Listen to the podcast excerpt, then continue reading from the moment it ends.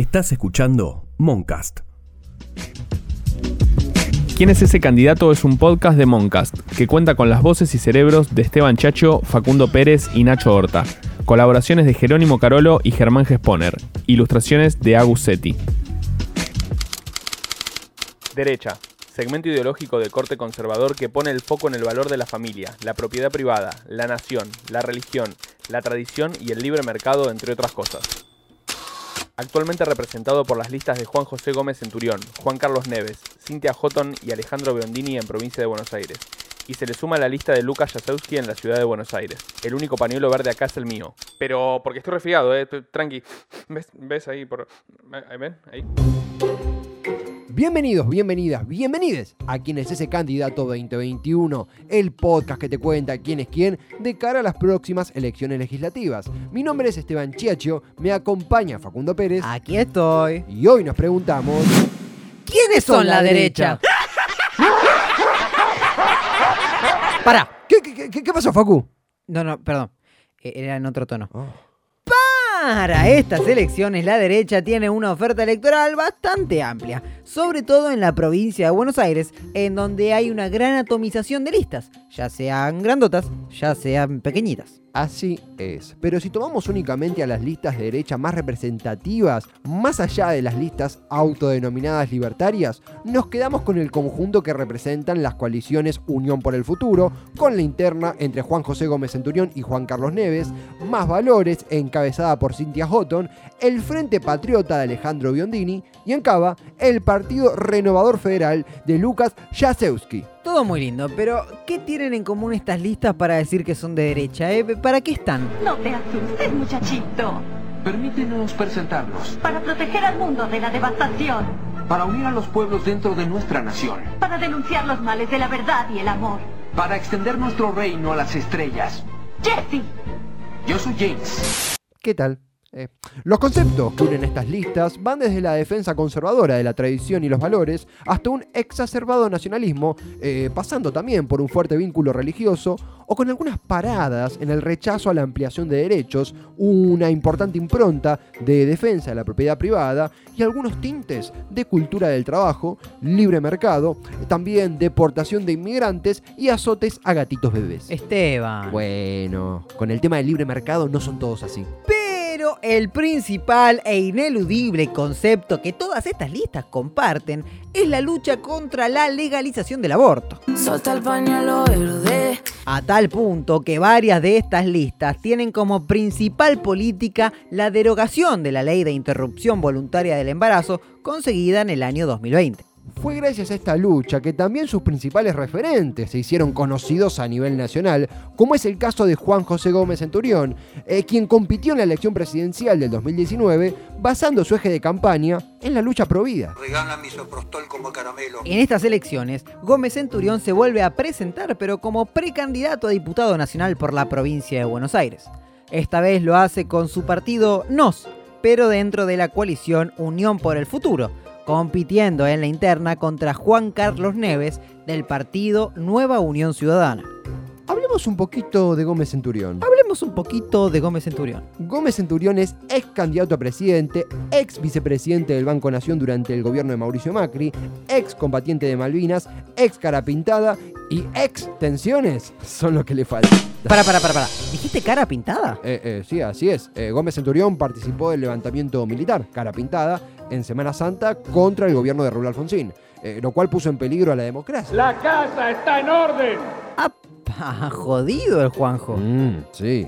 Actualmente Gómez Centurión dice que ese alzamiento militar no buscó realmente poner en peligro la democracia, sino que fue un acto de protesta contra la propia cúpula del sector castrense. Lo que fue Semana Santa fue un planteo contra esos mandos, que se lo vendieron al gobierno como un golpe. Además de este episodio, Gómez Centurión tiene una mirada negacionista del terrorismo de Estado durante la última dictadura militar, ya que no solo discute el número de desaparecidos, No es lo mismo 8.000 verdades que 20 22.000 mentiras. sino que también niega que hubo un plan sistemático de desaparición de personas. Plan sistemático, todos son adjetivos. Objetivamente, la realidad es otra. ¿eh? La interna del Frente Unión por el Futuro va a ser un verdadero combate.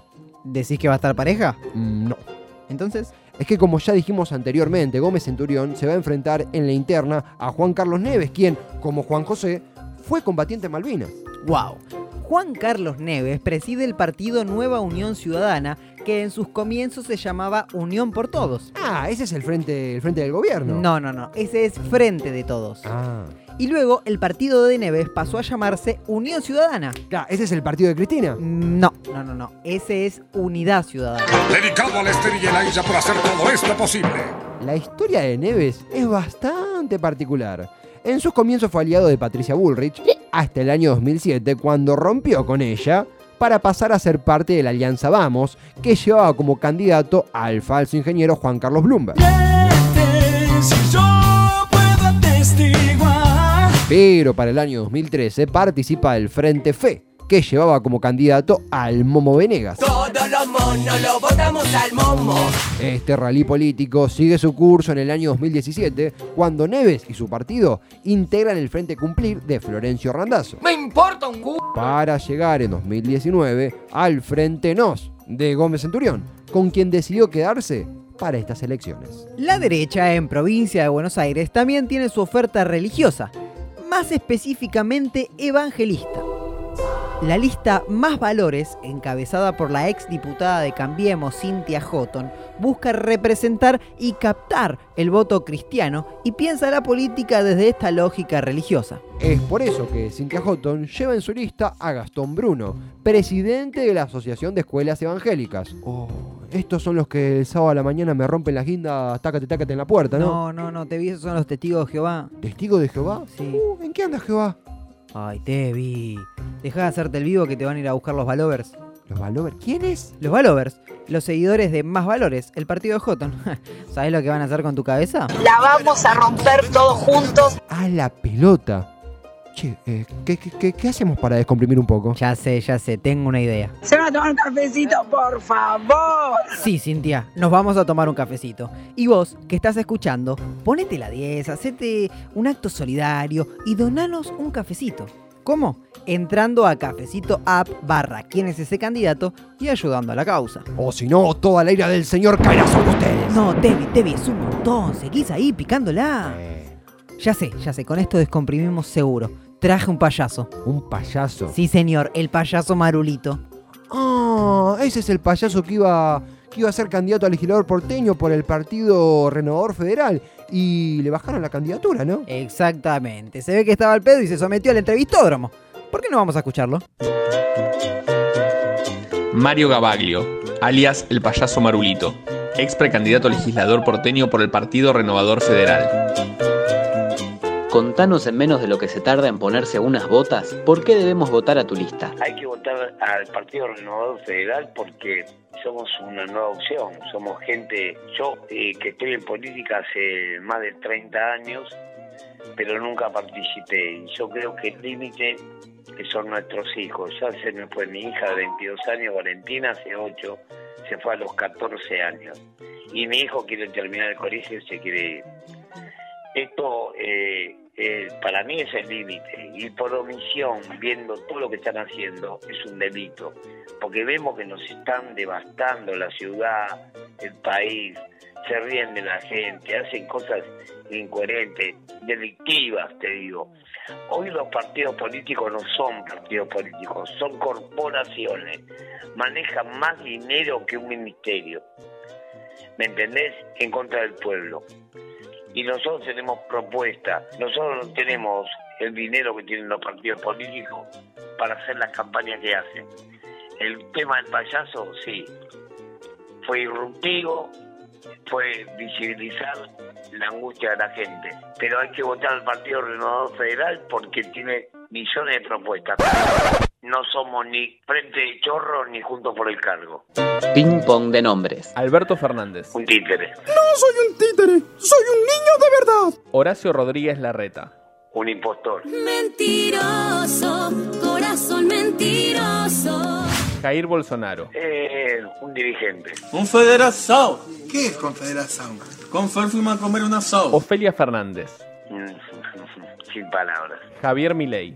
Un irruptivo igual que Marulito, pero con poca capacidad política.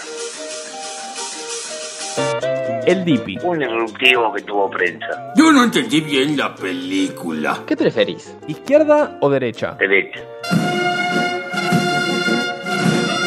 ¿Servicio militar? ¿Sí o no? Sí. ¿Asignación universal por hijo o baja en la edad de imputabilidad? Asignación. Yo no entiendo nada. ¿Piñón fijo o Krusty el payaso? Marulito. Hola, buenas tardes. ¿Educación sexual integral? ¿Sí o no? Sí. Tenés a Cristina, Macri y Del Caño y te contratan para animar una fiesta en Olivos. ¿A cuál llevas de partener? ¿A cuál le das un tortazo en la cara? ¿Y a cuál haces desaparecer? A Cristina. ¿Y de partener y tortazo en la cara? De partener, eh, lo llevaría del caño y tortazo en la cara a Macri. Pregunta chicana. Cintia Fernández, Magos sin dientes, los bailes de Macri, las fiestas en Olivos y ahora el payaso Marulito. ¿La política resiste tanto circo? No, el payaso, el payaso eh, se angustia, el payaso del pueblo. Ninguno de los que nombraste son del pueblo.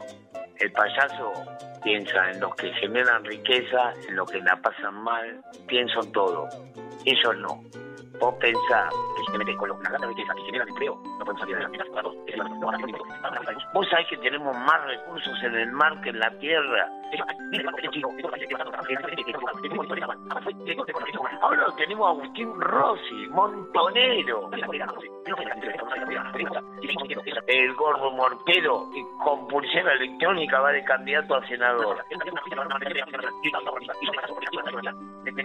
La reta no me iba a meter en la vida privada, dejó embarazada la secretaria, 24 años.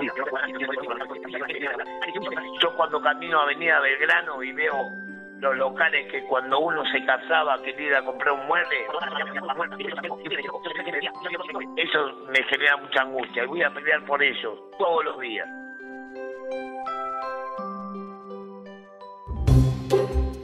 Seguimos entonces y vamos a meternos de lleno en el Partido Renovador Federal, el mismo que acobija al payaso este. Ese partido está encabezado por Lucas Jasewski, quien va como primer diputado nacional por la ciudad de Buenos Aires. De ideología de centro derecha y con Carlos Menem y Miguel Ángel Pichetto como referentes políticos, buscan estas elecciones entrar al Congreso. Para eso idearon una estrategia de marketing político bastante particular. Decidieron candidatear a un payaso, Marulito. ¿Qué? O sea que salieron a buscar un payaso y le ofrecieron una candidatura. Eh, bueno, te vino, no sería la primera vez.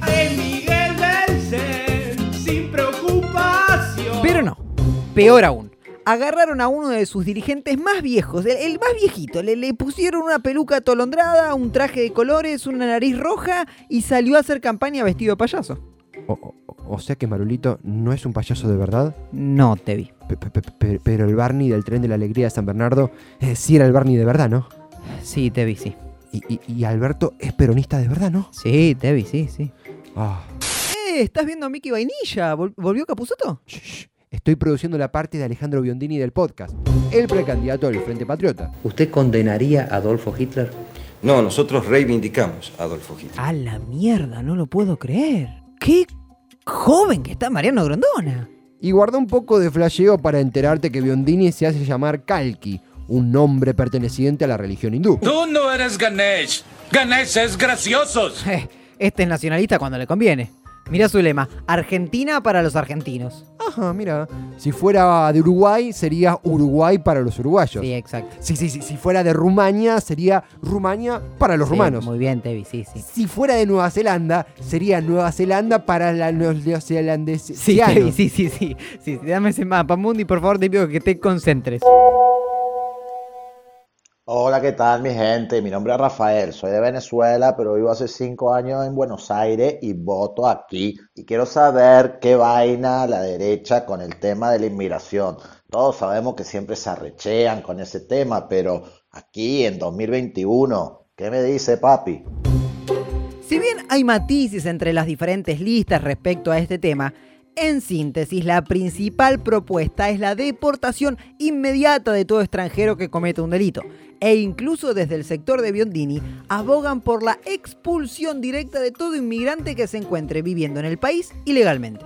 Además de eso, desde el Frente Patriota también proponen imponer un régimen que pondera a los ciudadanos argentinos por sobre los extranjeros a la hora de contratar para puestos de trabajo, ya sea en el sector público, ya sea en el sector privado. Yo para esa época ya conocía a la que después fue mi, mi mujer, Mirta, y esperaba la salida que nos daba la colimba, que era una cada 15 días, y la iba a ver a lo de los padres. Y en la colimba, en aquel entonces, uno aprendía, salía con formación, sabía sabiendo de mecánica, salía sabiendo de cómo mantener el orden, la limpieza, y hoy los chicos no tienen eso, no lo tienen. Prende la televisión y lo ves al, al el, elegante, el, el elegante ese que no se entiende lo que habla, no se entiende lo que habla. Por eso quiero saber qué proponen para la colimba. ¿Vuelve? ¿No vuelve? ¿Qué van a hacer con ese tema, la juventud? Así no puede seguir. Antonio de Rabo Mejía, gracias. Todas las propuestas en general apoyan el regreso del servicio militar. La diferencia reside en quienes lo proponen como optativo u obligatorio.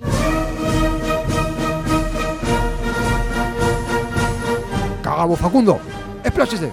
Según el excombatiente Juan José Gómez Centurión, se implementará un servicio militar optativo para aquellos jóvenes que no estudien ni trabajen. Uy, te vi, cagamos, ca- cagamos. ¿Sabés usar un fusil vos? Eh, en el GTA era mi arma favorita. En cuanto El al cabo, pre- el cabo, Focus, sos el cabo. En cuanto al precandidato Biondini, la propuesta se sostiene en el regreso del servicio militar obligatorio, orientada a la juventud en su totalidad.